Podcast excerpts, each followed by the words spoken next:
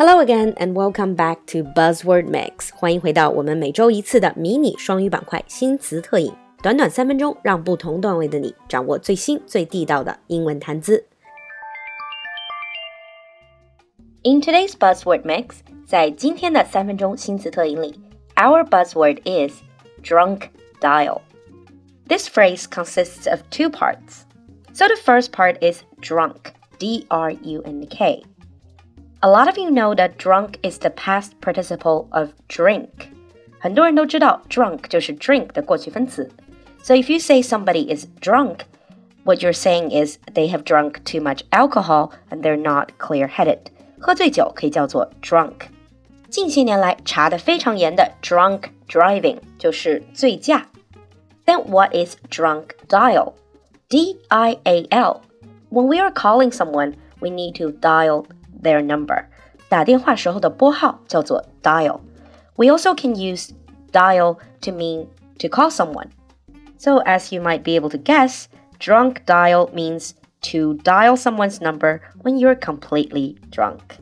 Drunk dial 就是酒后电话的意思。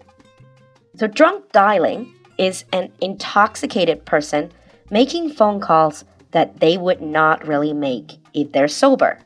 An intoxicated person. Intoxicated means drunk. It's just another more formal way of saying drunk. 醉酒的一种更加正式的说法可以叫做 intoxicated.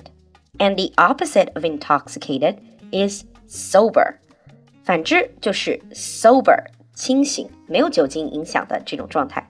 So an intoxicated person making phone calls that they would not really make if they're sober，这就是典型的酒后吐真言，或者说是酒壮怂人胆。But what do we say when we drunk dial someone?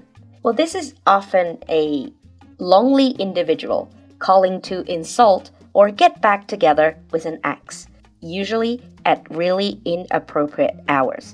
通常都是这种非常寂寞的人们在喝醉酒之后， 在一个特别不合适的时候，比如说，比如半夜两三点打电话过去，通常是给自己的前任，要么是去引起一场骂战，要么是去想要求他们回到自己身边。This is typical drunk dialing.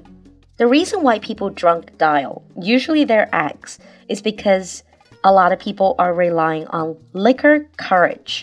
Liquor means alcohol. Liquor courage is a courage you get from liquor. 借酒壮胆 liquor courage. And it's also because with alcohol, 喝醉酒之后，我们是有 lowered inhibition，我们所有的自控能力都减低了，因此我们开始放飞自我 lowered inhibition. And this is also the time to have your innermost secret thoughts unleashed. Your innermost secret thoughts unleashed. 去倾吐你真正埋在心底的秘密。 Apart from drunk dial, some people also drunk text. 酒后的短信叫做 drunk text. Similarly, you also have sleep text. 半梦半醒之间发的这种短信叫 sleep text.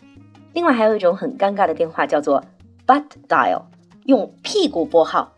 This is usually you put your phone in your pocket and you accidentally call someone. 手机放在裤子口袋里，然后你坐下的时候，无意中碰到某个人的电话号码，就给他打过去了。所以今天我们看到的词是 drunk dial、drunk text、sleep text and butt dial。